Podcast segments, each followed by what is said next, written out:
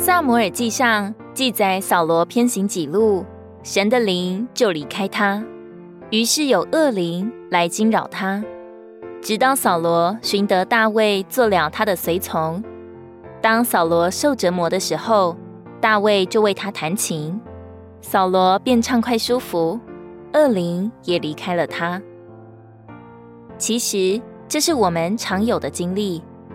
当我们的光景不正确的时候，就会在感觉上失去神的同在，就会即刻感觉里面莫名的搅扰、急躁烦乱、怨天尤人，这是最明显的记号。一个人若是倾心爱主，满有主的同在，就会成为一种力量和保护。有一位同伴，生活中遇见了极大的困顿，陷入忧愁和烦扰，不能自拔。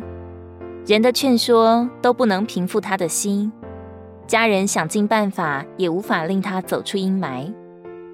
直到有一天，他遇见了一位羊群中的很小的肢体，只是跟他唱了一首诗，他的心一下子被摸着了。前所未有的亮光倾泻而至，他的心结打开了，走出了幽暗。我们若活在云彩的围绕中，有时一些谈话、一篇文章、一个短信、一条留言，甚至只是一个眼神、一个笑脸，就在不知不觉中将我们的心引导到他的面前。愿我们同那倾心爱主的人竭力来追求。将我们的心引到他的面前，一起来奔跑那摆在我们前头的赛程。他们实在是我们的帮助和保护，是主给我们上好的祝福，我们要好好的珍惜。希伯来书十二章一节。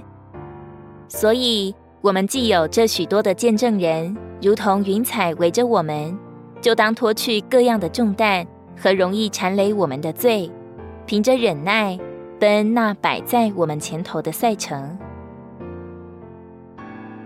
如果你喜欢我们的影片，欢迎在下方留言、按赞，并将影片分享出去哦。天天取用活水库，让你生活不虚度。我们下次见。